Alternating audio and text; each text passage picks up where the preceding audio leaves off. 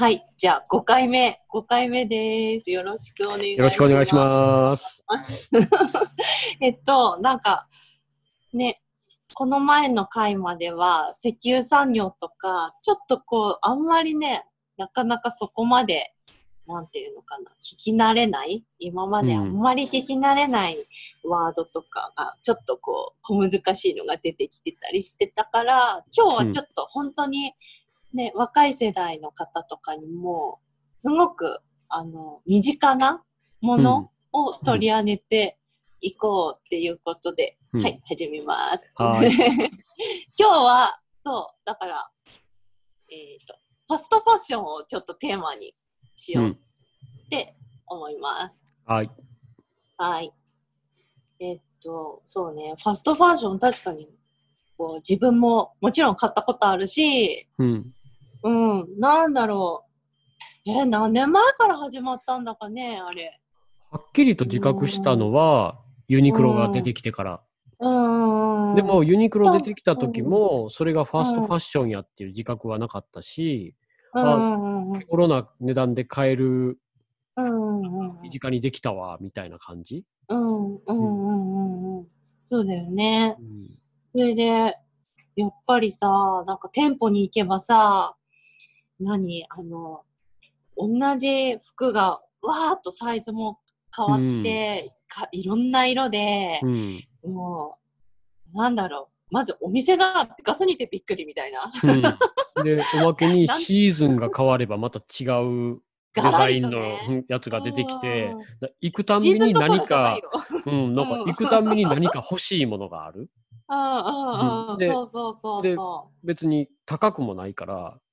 欲しいなって思ったらもうそのまんま買って帰れる？それも何枚でもっていう感じ？うん、うんうんそうだよね、うんそうそう。確かに便利ではあるんだが、しかし、うん。ね、これも結構、実は、ね、なんかあんまり、そうそう、ね、若い子だったら、ほら、ね、アルバイト代で稼いでとか、うん。まだ、何？お小遣いの子とかも、やっぱり自分のお小遣いで楽しめる範囲って言ったら、すごくファストファッションには手が伸びやすいし、で、あの、何？そのデザイン性の高い服とかも普通にさ、今すごく多いからさ、うん。ね取り入れやすいのはもちろんわかるし、たん。ね、お店に行って楽しいっていうのももちろんあると思うんだけど、まず、でもさ、ちょっと、ちょっと疑問じゃない？なんでこんなに大量の服がうん。毎週行っても何かしらこう新しいデザインのもうのん。が入ってて、うん。なんかで、え、待って、ここに並んでたこの前あった服って一体どこへ行ってうるのん。とか、うん。なんかさ、いね、ちょっと、ちょっと謎？うん。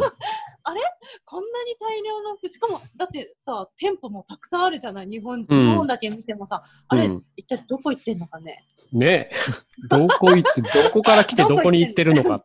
そうそうそう、どっから来てどこに行ってるのっていううんのをみんな考えたことあるかなっていうところからなんだけど、うん。まあ考えへんよね。俺考えへんかったもん。ああ、うんうんうん、うんそうよね。うん。うんもう楽しい方が先に立つから。うんうんうんうん。うん、もうこれが一体どういうルートで自分のところまで来てるのかなんて、あい、なんていうかな、想像することもなかった？うんうんうんうん。そりゃそうだよね。うん、で、まさかこうそういうところにその、うんこう作られて自分のところに来るまでにいろんなうん。問題が起こってるなんて思わへんし、そういう問題を人が起こすなんて思ってなかったから、うん。うん。うん。うん。だからまあ何もためらわへんかったよね。疑問も持たへんし。うん。うん。うん。うん。うん。うん。そう。そうね。なんかそうそう。その何？自分たちが楽しい安いわーって盛り上がってるうん。反対側を一回ちょっと想像してみると、うん。親っていう事態がうん。あるんだけど、う。ん。これ気候変動につながるなんかちょっと教えて。とね、気候変動でいけば、えっと、うん。人間活動から出てる CO2 うんのすべての排出量のうち、あの、うんまあ、ファストファッションだけじゃなくて、ファッション業界全体、ファッション産業が10%を占めてる。で、これってどれぐらいの量かって言ったら、あの、国際の航空便とうん。海運、船、うん足しても追いつかへん。それぐえ、らい。マジで？マジマジで。え？え？うん、あんだけ飛び回ってる飛行機とあんだけ浮かんでる船全部足してもファッション産業には勝てへん。え、船、ふ船じゃないや。飛行機結構飛んでるよ、空。普通に見上げると結構飛んでるけど。えう、んそれ、それよりもすごいの？うん、うん、それよりすごい。で、これをこのまんま手つかずで、ファッション業界自体が、そのうん生産過程とか流通過程を改善しひんかったら、2050年までにこの10%は26%になってしまう。え倍以上。そうそう ええうん、え、待って。そもそも、なんでそんなに増えちゃうの？人口増えるっていうのもあるし、うん、もう人口増えるのが一番大きい。どうしてもそれで、あうの、ん需要と供給、もう需要が増えるから、う。うんん。そう。ええもう他にもうん、他にもすごくって、気候変動だけじゃなくって、その、うん。その需要が増えるっていう話すると、2014年に消費者が購入した衣類が2000年と比べて14年間で60%増えてる。ええでもえ、着る、着る期間は半分になってる。アホみたいに買うは、着ずに捨てるわ、みたいな感じ。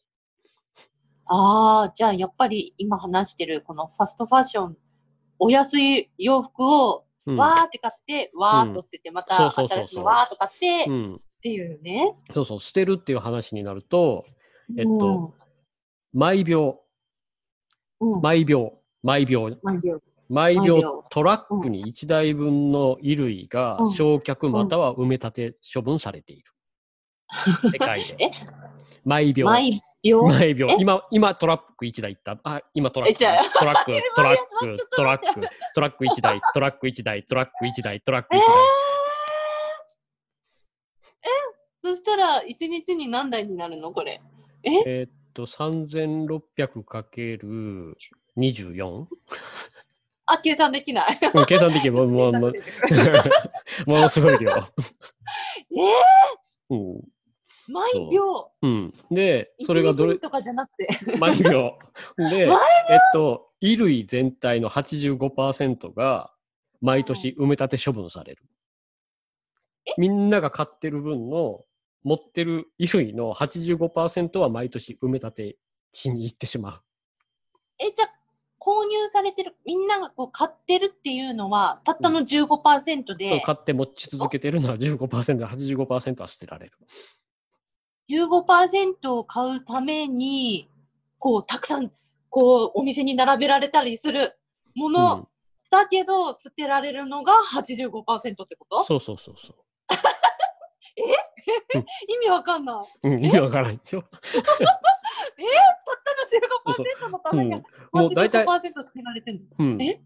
うん、で、大体ほら、俺こういう、なんていうの、事実はあんまり関係ないって、このポッドキャストで最初の方に言っといて、この事実を並べてるのは、この事実がものすごい身近に感じたから、普通はそんな、なこと言われてもイメージわかへんって思うけど、毎秒トラック1台分の服捨てられてるとか言われたら、何それ、うん。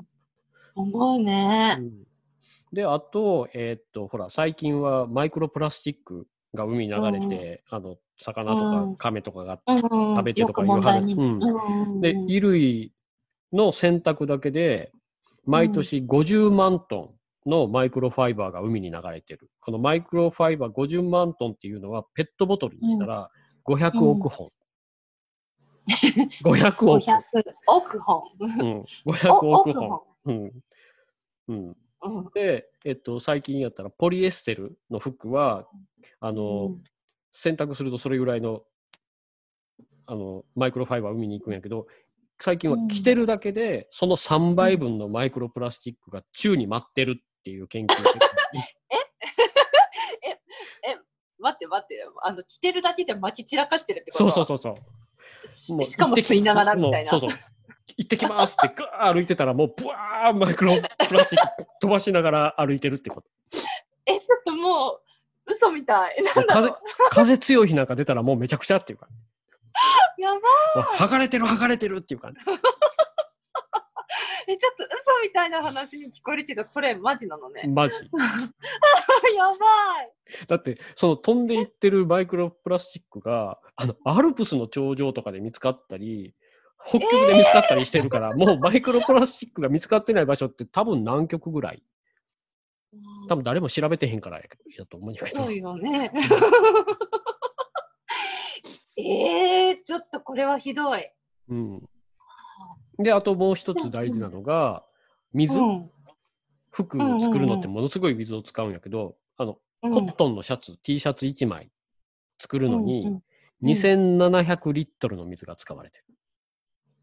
え、たったのこの1枚？うん、そう。だから、え、じゃあ、え、ケンと私でえ5400リットルぐらいそうそうそうそうそうそう。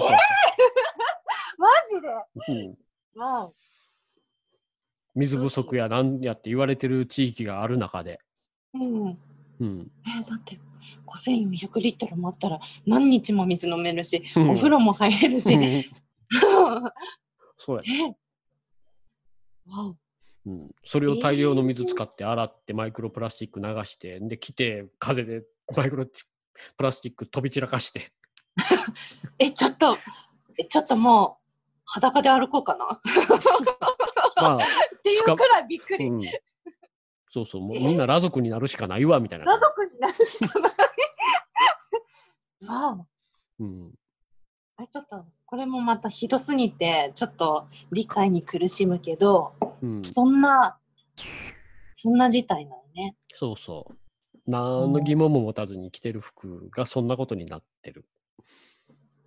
わおしかもさ、うん。なんか何？なんかいろいろそのファストファッションの関係で見ればなんかやっぱりね例えばやっぱり普通にさ購入する側としてはさ安いしうん。そのね、例えばお子さんがいる方とかは、どうしたってサイズも大きくなっていくし、うん子供はね、いっぱい汚しちゃったりとかするから、どんどんどんどん新しいのにできるっていうのはとてもいいと思うんだけど、でもうん待って、それ日本ではそれでいいかもしれないけど、うん。日本の子供たちがそうやって、衛生的にも良くて、どんどんどんどんこう、新しいのを着れる、安く、しかも、うん。の反対側ではどこかの国で逆にうん。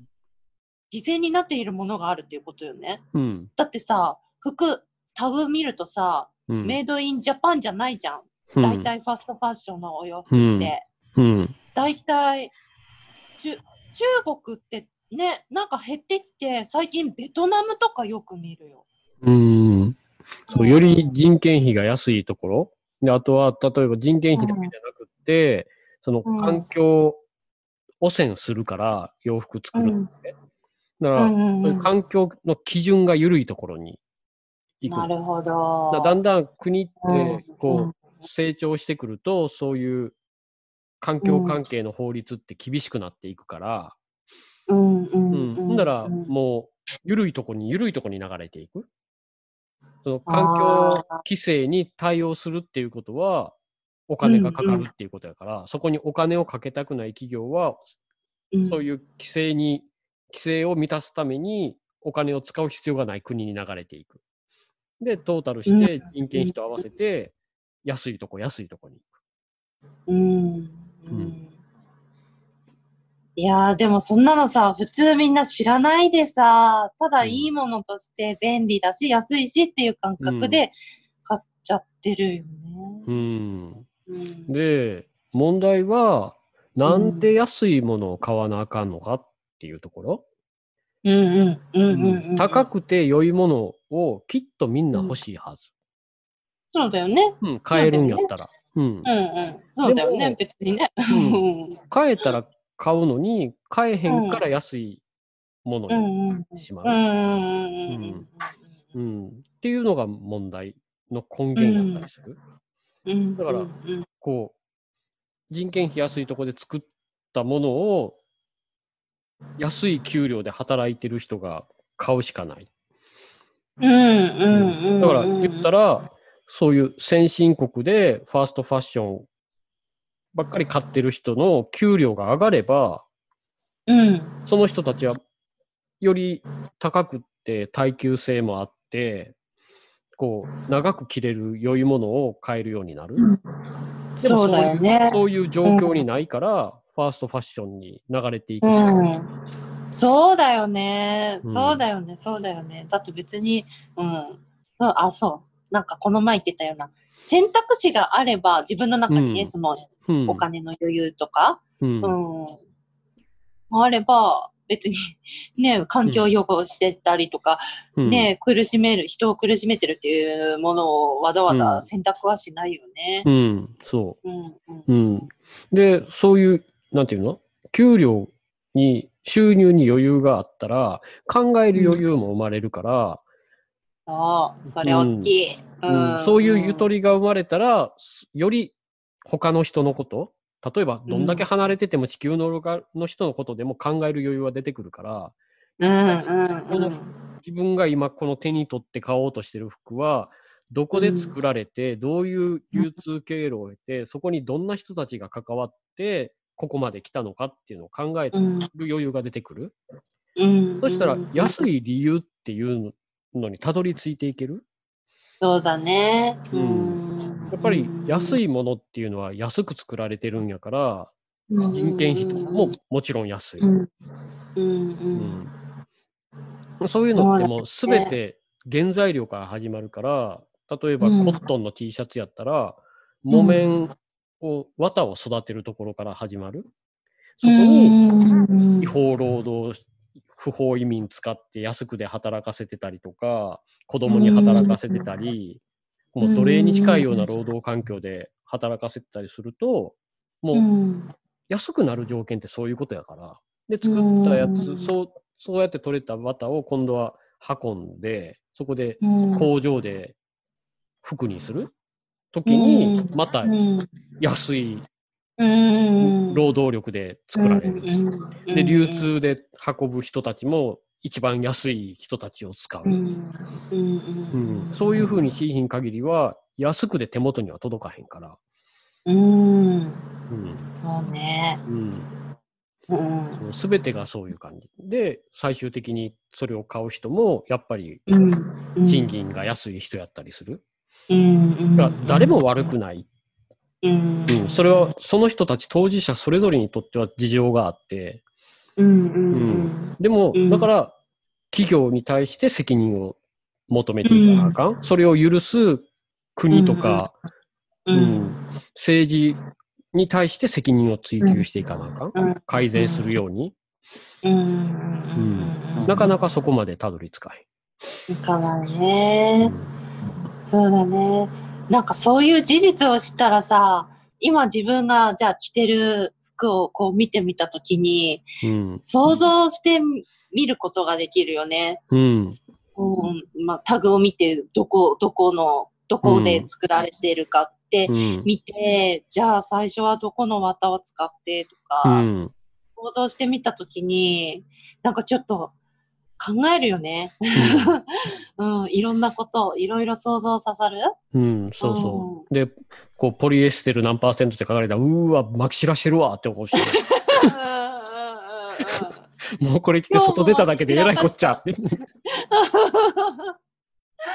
本当そうだね。うんでもさ、なんか、そうそう、なんか、ファストファッションなんかがさ、なかった頃さ、例えば自分が超ちっちゃい時とかさ、そういえば思い出してみたんだけど、うん。私、いとこがね、うん。うんと、私より年上のいとこがいて、うん。その、その兄弟が、兄弟よ、お姉ちちゃんと妹が使ったのが、うん。一回私の家にお下がりとして届くの。うん。うん。それで、私の姉が来たのをさらに私が着るの。うん。で、今度、さらにいとこがいて、うん。今度そこにさらに私より年下の子がいるから、うんうんそこに送って、そう、昔ってそうやった。みたいな。ね、うんそうだよね。うん。あの、か、家庭をまたいでの何、うんうん お下がり？うんであったよね。そう、だから昔やったら今よりも、こう、うん。親戚が集まる機会とか多くて、なら親戚みんな集まったらそれなりにこう、いろんな世代がいて、ならもう。いい品をなったからあげるっていうのが普通に。集まった時に起こる、集まった家で。うんちゃん、ケンちゃん。んこの服着るみたいな感じで。そうだよね。それが、そういえばあったよなと思っうて。んうん。だからうん今、そういうお下がりの文化っていうのがあるのかどうか、こんだけ核家族が増えて、もっとなんかもう、こう、田舎でもない限りは、近所付き合いっていうのがすごく希薄になって、うん、うんもうどこに誰が住んでるかもわからへんような、近所の人の顔も名前も知らんようなところで、うんこういうことはできひんやろから、余計に、だよね。うん、使い捨てみたいな感じになっていうんく。なっちゃうよね。うん。そうそうそう。なんか、そうだよね。なんかこれは、まあ、お洋服のことだけじゃなくてさ、うん。なんかそういう、なんだろう、本当に、うん、コミュニティの規約、みたいな感じ、本当に。そう。うん。だから服をどう扱うかって結局人をどう扱うかとか自然とどう向き合って付き合っていくかっていうのと同じやと思うから、うん。うん。想像力働かせて思いやり持ってっていう。そうだね。本うん当想像力必要ね、これはうね。ん。ううん。ん。うんうんそうそうなんか、うん、いろいろ、いろいろ、本当にコミュニティで、なんか、回せてたら、うん全然なんか、うん、だからこう地域に一つなんか中古屋中古古古着屋さんみたいなのがあればそこにみんなで持ち寄って、そこで言ったら物々交換じゃないけどああ、いいね。着なくなった服は持って行って着たい服は持って帰るみたいな感じ。ああ、いいね、いいね。うんだからうん今アメリカって若いミレニアルとか、あのうん。ジェネレーション Z、Z 世代の子たちはあの、古着がクールっていう風になってきてて古古着屋さんで服を買う子が増えてきてる。なんかフランスチックね、それ。うんうんフランスってそんな文化じゃないそうそうヴィンテージージものがクールみたいな感じ？うんうんうんうんうん。今買おうと思っても買えないものを身につけうんうんて、こう、うん。自分の、自分、ユニークな自分みたいな感じ？うんうんうんうんうんうんうん。そうだよね。それこそなんか新しい、あの、まあ今までもあビヴィンテージの服をの楽しみ方ってあったと思うんだけど、また新しい感じでうん価値観っていうか、うん。変わっていく時うん。かもしれないよね、うん。本当に。そうう、ん。それにファッションとか音楽とかアートとかって、時代、うん。こう、くるくる回るやん、流行が。うん。何十年か前のファッションが今流行るとか、そういうのがあるから、持ってる、昔着てた人が、うん。こうそういう場所に持って行って古着としてこう持っていけば、今の若い子たちが、うわこれかこれえそんなんこれ今新しく売ってるのにそんななんでうん。こんな父ちゃんぐらいの人たちが持ってんの？うのが あると思うかあるらある。ある。うんだから面白いと思う。もっとそういう風にすれば、そうだようね。ん、そうそうほんなら環境にもいいし、うんうんうん。そうそう。なんか、そのヴィンテージ文化がさ、普通に根付いてるフランスとかだと、うん。なんか、ね、なんか、例えば雑誌とか見てみるとさ、やっぱり、なんか、こう、流行ものとかっていうようり、ん。まあ、新しいお洋服とかともミックスしつつ、うん。まあ、ヴィンテージだらけの子もいるし、うん。なんかこう、本当に、あの、流行りとか、うん。そういう何かの像に、こう、流行りの像みたいなのに自分をはめるとかじゃなくて、うん。本当に自分に似合うものをみんなうんおのおの楽しんで着てるっていう感じがあって、すっごく素敵う。ん。って思う。うん、そう。まあ、なんか、言い古された言葉、着る、着られるんじゃなくって着る？あ、そうそうそう、そうそうそうそうそう。うん。そうそうそう。まあね、いろんなお洋服とかあるけど、うん。なんか結局さ、自分もさ、思い返してみると、まあ、い今までね、ね、この年になるまでさ、いろいろ、その流行りもんとかも着てみましたが、しかし、うん。結局さ、うん。あの、何何年も手元に残ってる服って、うん。やっぱり超シンプルで、うん、そうそう、そんなもあの、あるよね、自分に合った服ってね、あるんだよね、うん本当に。ん。うん。ねうん。そういうのをさ、みんな見つけていけたら、うんなんかこう、なんか本当に、うん、お洋服に関するなんか価値観がすごく変わりそうん。う。うん。うん。だから洋服とかの扱い方って、さっきも言ったけど、人の扱い方と共通すると思うから、ね。うん、服と、か物とかを使い捨てにしてると、どうしても人との付き合いとかも使い捨てっぽくなっていくような、うん。こうそこになんか大切にする、何何かを大切にするっていうのはすごい大事なことやと。そうだね。うん。まず、じゃあなんか、ね、これ聞いてもらってる人も、とりあえずじゃあ自分が今着てる服のタグをペロッと見てみて、そうどこで作られてるか、かなねと、か。ポリエステルが入ってたらもう撒き散らしてるって思ってもらったら。散らかしてる。